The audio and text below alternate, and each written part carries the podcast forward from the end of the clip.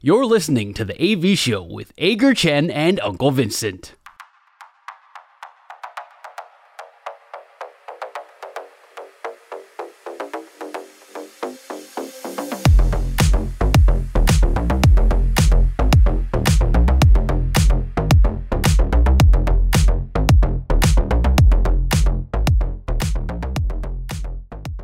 管是好球还是坏球，最少我们节目有一个良好三坏满球数的单元。良好三坏满球数，我们互相问对方问题，双方答案相同的时候就是好球，双方意见不同的时候就是坏球。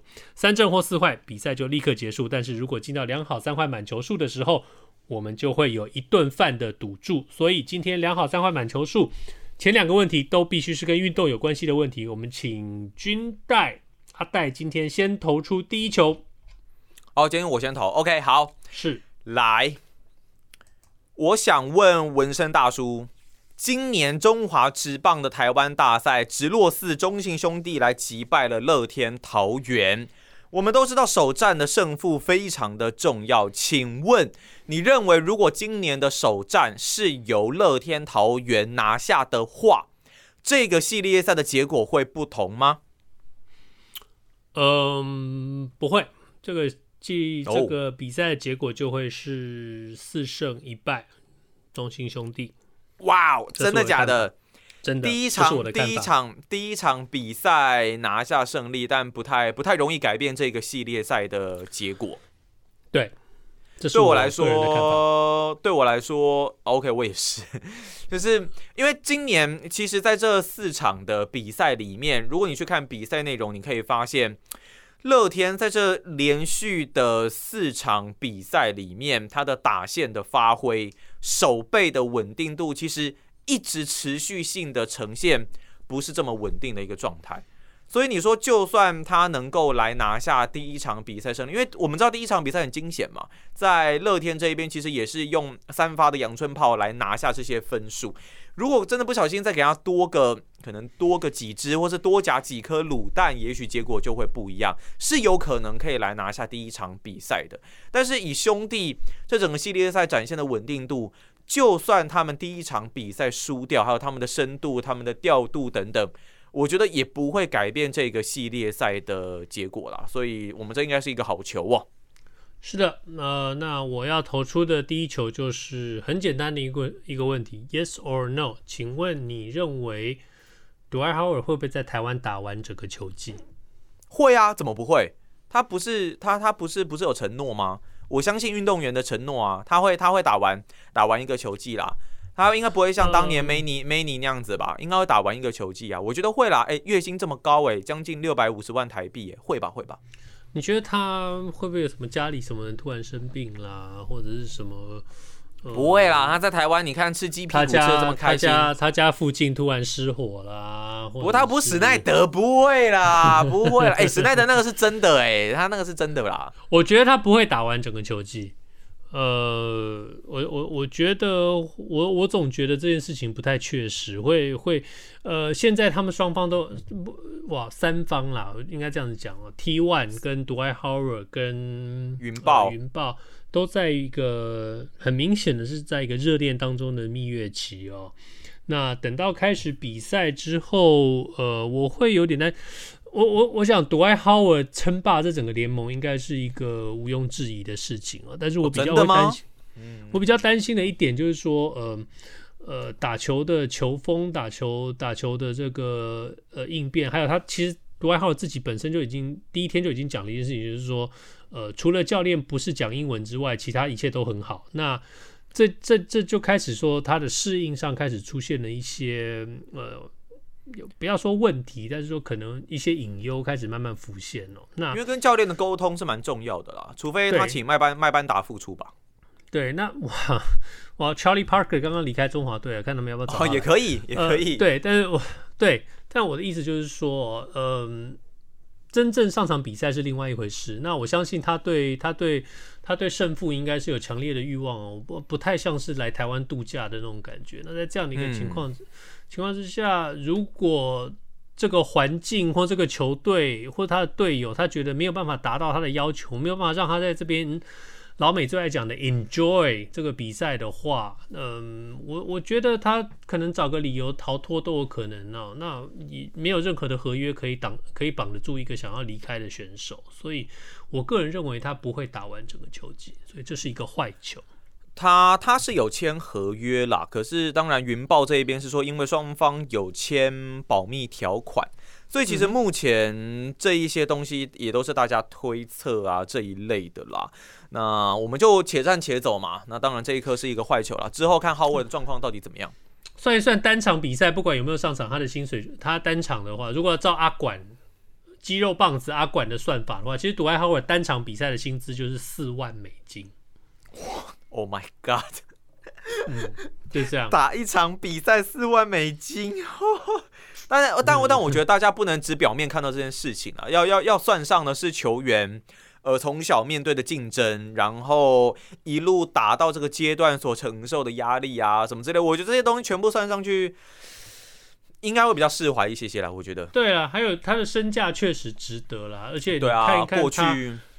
目前试出的这些他训练的这些影片，还有其实你就算不看影片，你当单看他那个体格哦，这个体格绝对不单只是人种的问题，这绝对是呃经过日积月累的努力操练才操练出来这样的一个体格。你千万不要相信，嗯、你千万不要相信有人跟你说他呃做重量做得很轻的原因是我不想要有太多的肌肉，我不想要练出肌肉来。哦，练出肌肉很难没，没这么容易，没这么容易，好吗？如果这么容易，拜托你教教我，拜托，拜托，好吗？你听到听到这些人哦，你就是真的一杯水给他泼过去，跟他说醒一醒。好，Anyway，现在轮到我的第二球，也就是我们今天良好没有啦，是我的第二球啦。啊，你的第二球哦，好，对不起。对啊，刚刚一好一坏嘛，对不对？啊、是，对不起。现在是我的第二球。卡达世界杯足球赛，嗯，即将在台湾时间下周一开踢。OK，开幕战会是由卡达来出赛嘛？当初就是也是也是为了这个，所以呃改了一天的日期，原本一一二一，后来变一一二零。OK，在今年的卡达世界杯啊，前一届的冠军是法国队。OK，请问你认为法国队是否会完成连霸？不会。哦、oh? 嗯，报告完了。嗯，有有什么？我比较想要好奇，我想要问你的是说，这一届第，第二题是不是？不不不不，就单纯.单纯是跟世界杯有关的，就是 OK OK 那个伴随过去常都会伴随世世界杯而来的 FIFA 的游戏有出吗？好像没有哎、欸。呃，我不知道啦，我不知道，但我对我也不知道，我有点好奇。好奇，对，我没有，我没有，我没有看到这个消息。但如果只要碰到只要碰到世界杯的这个年份的时候，F 那个出的那个 FIFA 版本都有一个世界杯模式，所以我有点好奇。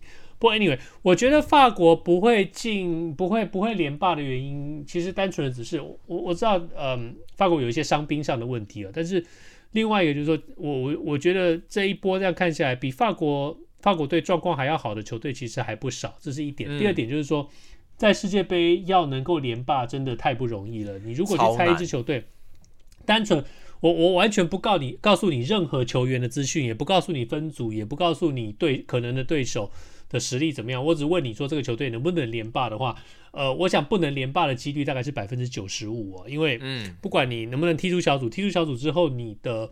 呃，你的那个怎么讲？淘汰赛你碰到那个对手，你永远不晓得会是谁哦。那个分组这样分出来，潜在对手这边什么样的变数都可能发生哦。然后特别是你到了淘汰赛的时候，很容易就进入这个延长赛的 PK 法踢啊。那那种时候真的是，嗯，再怎么样热门的队伍哦，到最后都会都都是一样，就是五就是五对五。所以我觉得，呃，只要是任何一个，只要对，只要你问我说会不会连霸世界杯，我一定都告诉你不会。我我我也觉得不会啦，因为法国队，我觉得除了伤兵之外，当然他们团队内的氛围，还有他们球员的状况，我觉得也不是到那么顶的一个程度。加上我这一届真的很想看到梅西跟 C 罗捧起大力神杯，所以我我我也认为说法国队不太容易连霸。加上就像文山大叔刚刚所说的，每一届世界杯之间隔了四年，顶多隔了两年，可能再有这个欧国杯，可是。这年份其实都会让球员的状态产生蛮大的一个变数。我们之前看到德国哦，才刚拿可能才刚拿冠军，结果下一届这不是魔咒吗？前一届冠军到下一届就踢不出小组赛，所以这一届我们也可以关注一下法国队在小组赛的一个表现呢。那之前德国队有给我们这样子一个例子，我记得西班牙也有给我们这样子的一个案例，所以每一届的、嗯。四年一届的这个变数真的非常非常多。那我这一届呢，很想看到 C 罗跟梅西那一边可以拿一个冠军来看看呢、啊。那 C 罗当然最近跟曼联的总教练滕哈格杠上嘛，所以接下来他甚至因为他跟曼联杠上，所以逼席 B 费他们也表达出了不一样的立场，在国家队之间他们的角色甚至有点尴尬哦。这一届的世界杯呢，有蛮多的看点的。除此之外，这届世界杯有产生蛮多的一些移工的问题了，我相信大家也有看到很多报道，有很多的点跟面向，大家可以去关注一下。不过我是认为法国队是很难来完成连霸啦。另外就是刚文森大叔所讲的那个世界杯的游戏啊，在我刚刚查了一下，看到的似乎是，呃，EA 这一边呢是就 FIFA 二三，他们有推出了类似像世界杯的模组，那可以去做更新。因为其啊说穿了啦，你另外再出一套游戏。用的跟你当年的 FIFA 系列游戏应该都是同一套的这个键，那这个模组吧，所以你就干脆把它做一个整合，顶多把球员名单更新，也球衣颜色、球衣的样式做一些的更新，我觉得应该就可以玩出很多不一样的花样了啦。所以呢，我们现在球数是变成一好球两坏球，一好球两坏球吗？不是啊，是两好一坏啦，是吗？哦，我我觉得哦，对对对对对，两 好球一坏球，对，因为我们都觉得法国不会连霸嘛。对，我刚刚看了一下，那 FIFA 二三啊，在今年的九月就已经出来，然后确实有一个世界杯的那个模式、那个格式，嗯，但那个比比赛方式。然后呢，我我刚刚还注意到，就是说他们用这个这个比赛模拟了这次世界杯的这个结果。那啊，对对对对对，你应该会很高兴的听到说他们模拟出来。的结果是阿根廷拿到最后的冠军，所以你应该会很。哇哦，梅西，Yeah！对，那 更重要、更重、更重要的一点是，过去几届他们这个模拟出来的结果都成真，所以这是一个非常有趣的事情。然后，呃，更重要的是，C 罗虽然没有办法拿到冠军，但是葡萄牙据说也模呃模拟的结果也是进到了最后四强。这是让我比较意外的一点，因为对啊，葡萄牙上次上次我们两个还好哎，上次我们两个大概大概可能都各自看了一下这个分组跟可能的这个呃呃十六强对战的这个组合，嗯，看起来其实葡萄牙这个路有点艰辛哦。那但是游戏模拟出来他们会进到四强，那这个就有点嗯，那让人蛮意外的。所以我想这也是大家另外一个可以观察，就是这个游戏预测到底对不对？OK，, okay. 所以我们现在是两好一坏。那关键的一球就是我现在要投出的问题。回到经典赛，我现在给你呃几位旅外的选手，这些都是目前大家还在征求意见的旅外选手，呃，还没有真正首肯要参赛的中华队的旅外选手：王柏荣、张玉成、林子伟、宋家豪、张毅跟邓凯威。一二三四五六六位选手，你觉得？最后加入中华队的选手，这六位当中，呃，是高于三点五还是低于三点五？意思就是四位，四位或更多，还是三位或更少？更多吧。所以四位或更多。对，他们过去都有代表过中华队啊，所以 OK 有这方面的经验。那里面应该也有部分的球员是很希望借由中华队的表现来证明自己，能够打出更好的一个成绩。所以我觉得应该会超过了，会超过四位。所以王柏荣、张玉成、林子伟、宋家豪、张毅跟邓凯威这当中，陈君奈认为有四位或更多会参加中华队。嗯，我觉得会、呃、会在会在中华队的最后名单呢。啊，很抱歉，我刚刚漏了一个吴念婷，不过没关系，那就嗯就就漏了，对不起。对，我觉得会超过，呃、我觉得会超过。好，我个人觉得会低于呃，可能会是三、啊、三，可能会是三位呃或更低，所以真假的？OK，对，OK，那嗯，我觉得最有可能呃代表中华队，我只能想到三位，呃，就是宋家豪啊，林子伟跟宋。对啊，林志伟跟宋佳豪跟张毅啊，然后张玉成我猜张毅大概就是三我我猜张玉成不会、啊，我猜张玉成应该不会，我猜张玉成应该不会参加。然后我希望王柏荣不会参加。然后 啊，吴念婷也会，吴念婷也会吧？对了，但是对，很抱歉我没有把吴念婷放在这个名单里头，因为但你坚持你的答案，因为我脑雾了。OK，所以就嗯。不过无论如何，我呃，你你觉得说人数不会太多啦？那我这一边是觉得人数应该会不少。嗯，所以我们现在的球数是两好两坏。没错。在这个时候呢，叮叮叮叮叮叮叮，我们就进入了踏入了非运动的领域。今天有阿戴先开始问我们。与运动无关的问题，请说。啊，所以我们现在是两好两坏哦。是的，我要问你一个比较严肃的问题哦。来吧，就是你有住美国嘛？对不对？我没有。请问你觉得？对不起，我忽略忽略你的回答。请问你觉得，在美国这一边拥有枪支该不该合法化？等一下，为什么突然变得不是？你误会了，在美国，那在美国拥有枪支不是啊，不是啊，我问错，我问错，我问错，应该是说，请问你觉得，你觉得美国人民可不可以合法拥有枪支？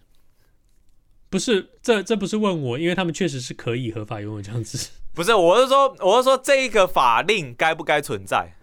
不是，可是它已经存在了。不是啊，我我你懂我要问什么？就是该不该有合法、啊、合法拥有枪支这件事情？你的、你的、你的、你的，OK，你的意思是说，对于枪支应该要像美国这样，还是要像台湾这样，是不是？对对对对对对对对对。你明明就知道在那边。请问阿戴跟纹身大叔是两个人有脑雾，还是只有一个人有脑雾？两个人都。嗯、OK，呃。这个事情哦，这件事情确确实是有点严肃了。在美国是不可能会发生的，但是呃，我觉得应该要像台湾这样子有有一定程度，而且是一定相当高程度的一个枪支管制。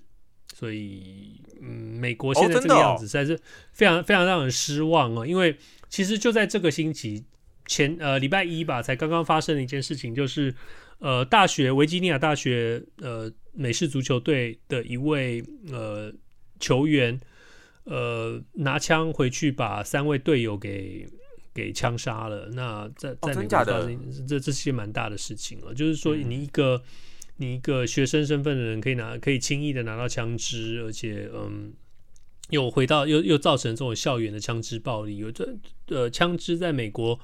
呃，持有跟使用上的这个泛滥哦，已经到了一个呃一般百姓是无法容忍的一个地步了。但是规定规定是很松吗？嗯，规定规定并不松哦。我我我们都知道法律法律跟规定这种东西重重点不在法律和规定的本身，重点在于这个法律跟规定的执行，以及呃老百姓对它的遵守，以及在违反法律时候所受到的的，的处罚。那美国人对于拥有枪支这件事情，是以一个呃，是当做是一个他们的天赋人权、宪长宪法保障的一个权利，所以他们对这件事情看得很重。你如果想要把这个东西加以限制的话，你就等于是在对部分人的人士认为说，等于是在对于宪法来做做做做一个呃跟动。那这是一件非常对美国人来说是一件非常大的事情。我们台湾人整天开口说视宪视宪，这个也要视宪，那个也要视宪。那当然，在美国是完全不一样的事情。对于宪法是非常非常的呃重视。那宪法所赋予的这些权利里头，言论自由、枪拥有枪支的自由、宗教信仰的自由，这些东西对于美国人来说是就是不可触犯的天条。但是关于枪支这件事情，呃，除了除了除了怎么讲，呃，价值上的这些。呃，信仰之外，更更重要一点是牵涉牵涉到了这个呃军火业的这些重大这些利润哦，这个这是另外一件比较比较黑暗一点的事情。所以呃，美国现在状况很不好，但是呃，短期内看不到任何改善的可能。那如果你问我的话，我会希望在美国能够看到像台湾这样比较严格一点的枪支管制。呃，我这一边。其实我是觉得可以合法拥有枪支啊，对我来说，因为我们不管是在交通或是什么治安的一些问题上面，在台湾这一边啦，我们都知道有很多是因为警察非常的忙碌，人手又不足，所以我们都知道有很多时候是可能警察不一定能够马上来帮助你解决你当下所遇到的危机。那有的时候你在当下如果真的遇到极为恶劣的分子、极为极端的状况的时候，我是觉得说可以有一个可以保护自己的武器。就至少自己可以拥有，但是，但是我会认为说，在美国这一边的话，可能要让这个执行的法令执行的力道，还有规定的严苛程度再更高一些。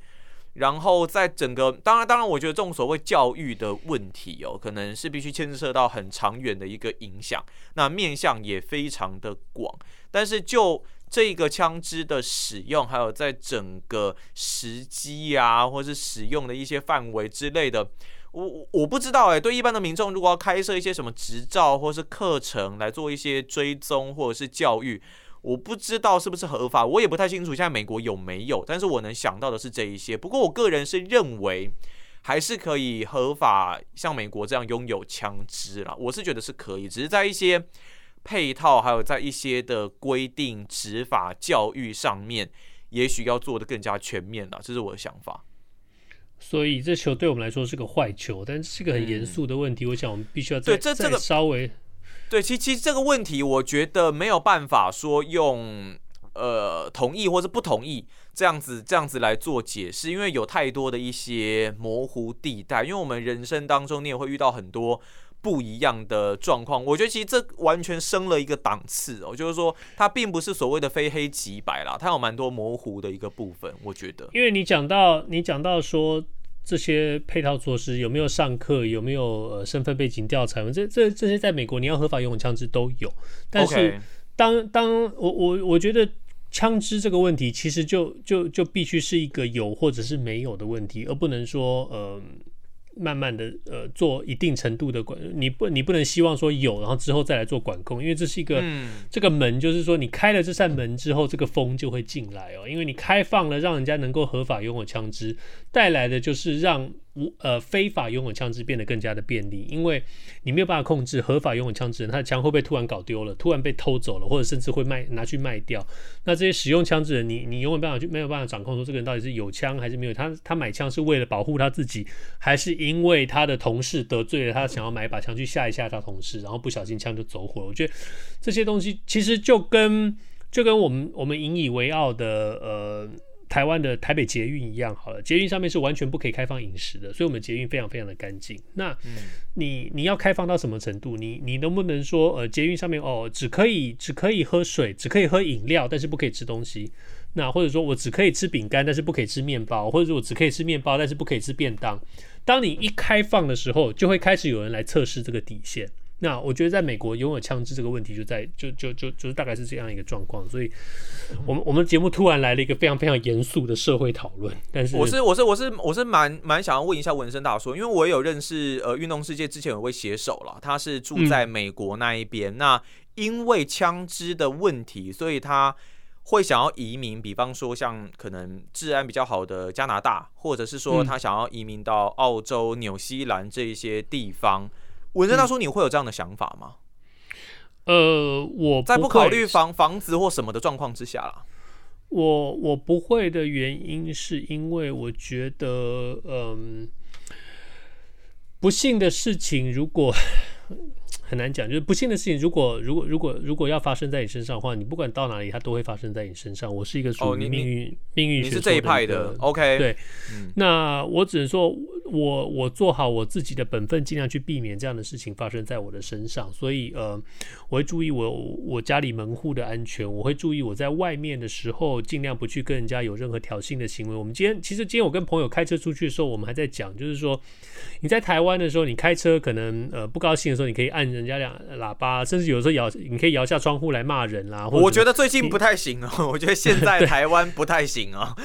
对，这个，但是就是，但是比较起来，你在美国，你反而会相当的收敛的原因，你可能甚至出了在在在高速上公路上面出了什么事，被人家超这种，你甚至都会自己知道是，你连瞪人家两眼，或者是看人家一下都，都大概都尽量会避免，就就就算了，这些事情就算了，就因为你因为。对，你不永远不晓得你旁边这个人会不会突然拿出一把枪出来对你扫射哦。那听起来听起来很可怕，但是但是实际上并没有，也并没有那么可怕。你你就是大家、哦、大家你，你做好你自己。之前在网络上看过一个影片，就是说有一个卡车司机吧，他好像精神状况就是他他很很易怒，然后他就真的旁边的车可能就只是有有什么样的状况小冲突，他真拿一把枪去旁边射、欸，他就。他就一就就是就是很极端啦，就觉得说你永远不知道那个窗户摇下来他会拿出什么东西。我觉得这是的确是比较大的风险啦，所以我们现在变成了两好三坏，好三坏，对吧？再次的满球数，接下来是换纹身大叔出题，我们要一起回答。这一次出题的结果呢是，如果最终是三阵出局，那就是。回答的人要请吃饭，那如果是保送，就是问问题的人要请吃饭。我目前已经欠了纹身大叔两顿的臭豆腐，所以呢，现在没有是 是两顿的饭，不要拿，不是不是臭豆臭豆臭豆腐是零食，不是饭，所以你可以尽量去吃零食，你可以吃零食吃到饱，但是你要请我吃饭，就等你回国哦，等你回国，等你回国，OK，来吧，纹身大叔，我们要一起回答。来，OK，好，呃，我知道台湾很流行喝调酒，呃，调酒文化在台湾是非常风行的一个文化，各种各样的、oh. 各各种各样的呃特色调酒。那，但是我这边把调酒稍微做一个定义哦，就是，呃。我这里所讲的调酒是花俏的调酒，OK，花俏的调酒。有有各种彩色的，然后可能有雨伞，可能有雨伞，可能有气球，可能有烟火，可能有小花，可能有漂亮的水果插在上面的那种那种调酒，热带风格的。请问男生可不可以喝这种 可爱、漂亮、美丽？彩虹型的调酒，这是我们的答案。倒数哦，倒数三二一，可以行。哦耶，保送，保送。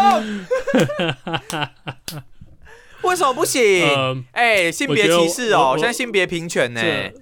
我当然可以，哎、欸，这这好喝啊，好喝，我当然可以喝啊。